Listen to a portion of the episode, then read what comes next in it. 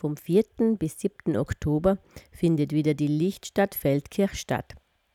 Die offizielle Eröffnung ist am Mittwoch, den 4. Oktober um 19 Uhr bei der Alten Dogana in der Neustadt 37. Die Spielzeiten sind täglich von 19.30 Uhr bis 22.30 Uhr und Freitag und Samstag bis 24 Uhr. Mit dabei sind zehn Projekte, die in der Feldkircher Altstadt zu sehen sind. Ihr hört jetzt das Trio Oko Risotto, bestehend aus Lia Rädler, Volker Sernetz und Stefan Sobotka Grünewald, die uns ihre Installation vorstellen. Hallo, wir sind Ocho Risotto aus Graz. Ich bin Lia. Volker. Stefan. Und wir erzählen euch jetzt kurz, was wir machen und wie es dazu gekommen ist, dass Ocho Risotto Ocho Risotto ist. Ja, wie gesagt, wir sind Film- und Produktionskünstler aus Graz. Uns gibt seit knapp 20 Jahren und befassen uns mit dem Medium Film und Projektion, alles was dazugehört. Sprich, wir filmen viel, wir projizieren viel. Ob das jetzt analog ist oder digital, ist uns eigentlich egal. Begonnen haben wir mit dem analogen Medium Super 8 16 mm und analoge Fotografie. Deshalb gibt es uns eigentlich auch, also wir haben jeder für uns für Analogfotografie und gefilmt, haben dann untereinander, also unterschiedlich jeder für sich äh, eigene Projekte gehabt und dann hat der Volker und ich uns einmal gefunden. Der Volker hat einen Club gehabt, wo ich dann projiziert habe, Analogprojektionen gehabt habe mit Super 8 Projektoren. Und nachdem die gemeinsame Liebe irgendwie zu diesem Medium war, haben wir beschlossen, dass wir uns da jetzt da zusammentun unter dem Namen Ocho Risotto und die Lia ist dann auch dazugestoßen. Also seither gibt es uns zu dritt. Also was wir so machen, also wir haben klassisch begonnen, also nicht klassisch, aber wir haben immer geschaut natürlich, dass wir Räume als Projektionsflächen nutzen, sei es für Ausstellungen, sei es für Clubs, sei es für Installationen. Am Anfang war es so, dass wir ganz viel mit Analogmedien gearbeitet haben und dadurch halt auch viel größere Räume bespülen haben können, sprich 20 Super 8 Projektoren, dann ein paar Dia-Projektoren, dann halt ein, zwei Beamer, weil Beamer damals halt relativ teuer oder groß waren oder wenig verfügbar. Und das hat sich halt irgendwie so ausgeweitet, dass es immer größer geworden ist. Wir haben immer größere Projektoren, Analogprojektoren und Digitalprojektoren angekauft. Und dadurch sind halt auch die Projekte gewachsen. Genau, das hat auf alle Fälle Spaß gemacht, so mit einem vollen Auto nach Berlin zu fahren. Da haben wir regelmäßig für die Universal den Wurf Jazz Club gemacht. Äh, das haben wir einige Jahre gemacht und sind dann immer mit dem vollen Auto mit Equipment nach Berlin und haben dort vor Ort entscheiden müssen innerhalb von ein paar Stunden, wie wir da tun und wie wir projizieren. Und das war natürlich sehr schön am Anfang und hat die Flexibilität ein bisschen geschult, aus wenig viel herauszuholen. Und dafür waren natürlich die Diaprojektoren am Anfang sehr brauchbar, weil da hat man gleich viel Fläche machen können und ist gleich weggekommen von dem nur auf eine Leinwand projizieren.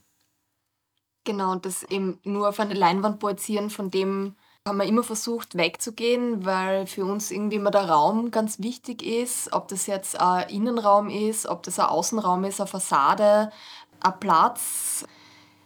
Also wir haben irgendwie nie versucht, jetzt so auf diesen Leinwänden zu denken. Und deshalb ist, glaube ich, für uns also diese Club-Visual-Szene so ein bisschen dann irgendwie so in die Ferne gerückt. Und wir sind halt irgendwie weiter nach draußen, mehr in den öffentlichen Raum vor allem weil das natürlich extrem spannend ist, weil man da wieder ganz anderes Publikum erreicht und natürlich sie auch unsere Kunst dadurch irgendwie entwickelt hat einfach, weil wir eben natürlich anderes Publikum und vor allem ein viel, viel größeres Publikum irgendwie erreicht haben.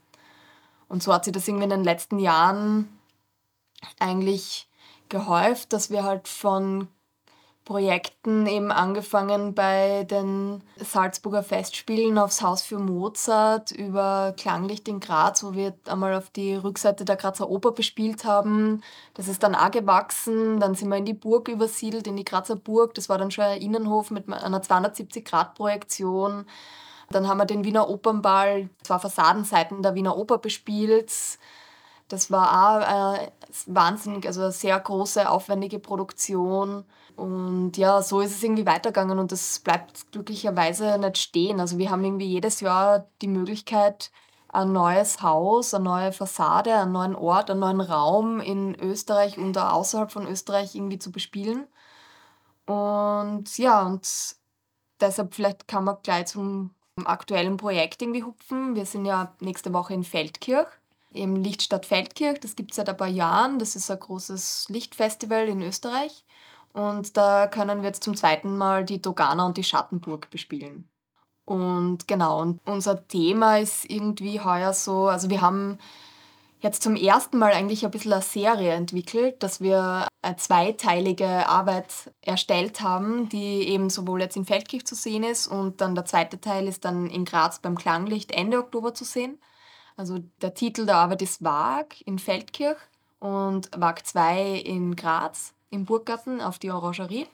Es geht in beiden Arbeiten eben um die Wahrnehmung, um den Menschen, die Realitäten oder die Realität und wie halt, wie sie ja die Gesellschaft in der, in der Realität oder in ihrer Umgebung mit der Natur und alles, wie sie das Ganze zusammen verhält, was einfach Fragmentierungen bedeuten, was nimmt man wahr, was ist dann nur Realität des, was ist das Wahrgenommene schon die Realität oder ist es eigentlich nur ein Fragment davon und entspricht es natürlich der Realität der Gesellschaft oder ist es nur eine individuelle Realität? Und genau, damit setzen wir uns irgendwie auseinander. Ja, das ist recht spannend für uns auch gewesen, weil wir eigentlich jede Arbeit individuell für den Ort entwickeln und das jetzt dieses Mal wirklich eigentlich bewusst so geplant haben, dass wir eine Arbeit haben, die wir in zwei Teile teilen. Und deshalb sind wir natürlich schon gespannt, wie sie die zwei Sachen auch dann zusammenfügen dann in den Köpfen und vor allem, es ist natürlich, das eine ist im Westen von Österreich, das andere im Osten, also keine Ahnung, ob das Publikum sich stark überschneidet, aber es ist auf jeden Fall interessant zu sehen, was irgendwie dieses, was diese Zweiteiligkeit, diese Fragmentierung dann eben wieder, was das wieder macht. Ja, wie die Lia schon gesagt hat, die Kunst, die wir gestalten, die wir machen, ist eigentlich wirklich nur speziell für einen Ort konzipiert. Was wir jetzt da aber auch haben beim Lichtstadt Feldkirch ist eine Installation, die wir auch schon beim Klanglicht gehabt haben, Additive. Das ist eine Installation, die aus Platten besteht, die mit Spiegelfolie überzogen sind auf einer Seite und mit der anderen Seite auf Prismen, Pyramiden, Pyramidenfolie oder prismenartigen Oberfläche, Struktur, auf die raufprojiziert wird, digital und man so die Wahrnehmung unterschiedlich der Projektion, sich selber, die Spiegelung, der Ort wird gespiegelt, die Lichtstrahlen werden weitergeleitet und das Ganze wird dann mit einem Sound untermalt, der vom Seppo Gründler gekommen ist. Also das ist eine Installation, die man zum ersten Mal, also nicht zum ersten Mal, aber die man weiterführen kann, also die, die an unterschiedlichsten Orten funktioniert. Ja, eh schon wie die Lea gesagt hat, also Sound ist ganz wichtig. Also in, in Klanglicht und in Feldkirch arbeiten wir mit dem Musiker Denover zusammen. Was generell ganz wichtig für uns ist, ist der musikalische Part. Also wir schauen da immer, dass wir mit unterschiedlichsten Musikern und Musikerinnen zusammenarbeiten und Genres, ja. Mhm. Es ist auf alle Fälle schön, auch mit verschiedenen Musikern zu arbeiten, weil jeder natürlich einen anderen Zugang hat zu seiner Kunst und wir auch immer dann auf das reagieren oder reagieren können. Und das ist immer ein schönes Wechselspiel, wie dann der Zugang von den einzelnen Leuten äh, sich auch verändert und auch unsere Arbeit verändert. Wir gehen oft ja Projekt so an, also wir haben eine Vision oder wir haben eine Vision oder wir haben einen Ort oder wir haben beides. Also das ist meistens dann ein recht symbiotisches Schaffen eigentlich, wie ein Projekt entsteht bei uns eben, wir haben eine Vision, wir haben einen Ort, dann überlegen wir uns, wie fügt sich das zusammen, was braucht man da, was brauchen wir auch musikalisch vor allem und dann irgendwie, also wir haben Gott sei Dank ganz viele gute Freunde, Freundinnen in unserem Umfeld, die extrem gute Musikerinnen sind, mit denen es dann halt natürlich große Freude einfach auch macht, mit denen zusammenarbeiten. Und dann ist die Herangehensweise oft so, dass wir mal schauen, was überlegen Sie sich zu dem Thema, das uns gerade irgendwie beschäftigt? Was ist Ihr musikalischer Ansatz dafür? Was entsteht da? Und dann meistens ist es so, es gibt dann eine Komposition und das ist dann für uns immer so eine Basis, einfach so eine Struktur, eine Timeline, an der wir dann irgendwie unsere Geschichte fertig strukturieren. Die ja immer aus unterschiedlichen Parts besteht. Also wir sind ja, sind ja sehr architekturaffin und setzen uns mit der Fassade auseinander oder eben mit dem Ort, mit der Geschichte des Ortes. Wir binden historische Teile ein, die Geschichte und versuchen das natürlich in unsere Sprache irgendwie oder mit unserer Sprache zu übersetzen und unseren Stil irgendwie quasi einzufangen und, und, und zu übersetzen.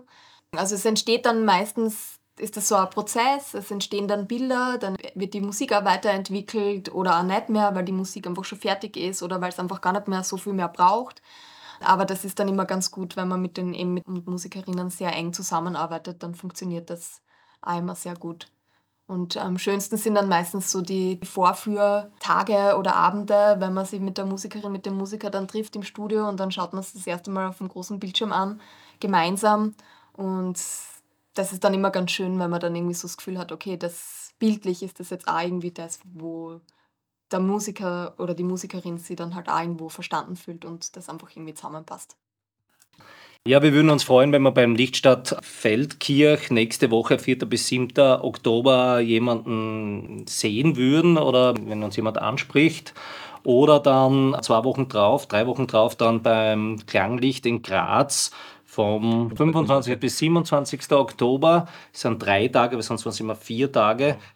Einfach uns ansprechen. Wir sind meistens bei der, bei der Installation, also im Feldkirch haben wir zwei Installationen dieses Mal und beim Klanglicht sind wir in der Orangerie Burggarten. Das ist eh so ein Platz, auch nur kurz zu erwähnen, es gibt ja so Konzepte oder Ideen von uns, die schwirren halt jahrelang in unseren Köpfen und irgendwann ist es dann möglich, das umzusetzen und das ist halt dann auch sehr schön für uns. Ja. Zukünftig noch, was haben wir noch? Finnland. In Finnland sind wir in zwei, bei zwei Festivals noch vertreten, einmal in Turku, einmal in Joensuu. Und dann sind wir noch mit einem Objekt, das wir gemeinsam mit Love Architecture haben, das N186, sind wir dann auch noch in der Schweiz auf der Lenzer Heide beim Zauberwald. Genau. Dezember. Genau. Danke fürs Zuhören. Alles Gute, gesund bleiben. Wenn ihr euch für die Lichtstadt Feldkirch interessiert, findet ihr Infos auf www.lichtstadt.at slash festival-2023. Das Festival findet vom 4. bis 7. Oktober statt. Die Spielzeiten sind täglich von 19.30 Uhr bis 22.30 Uhr, Freitag und Samstag bis 24 Uhr. Die Sendung hat Ingrid Delacher für euch und Radio Proton zusammengestellt.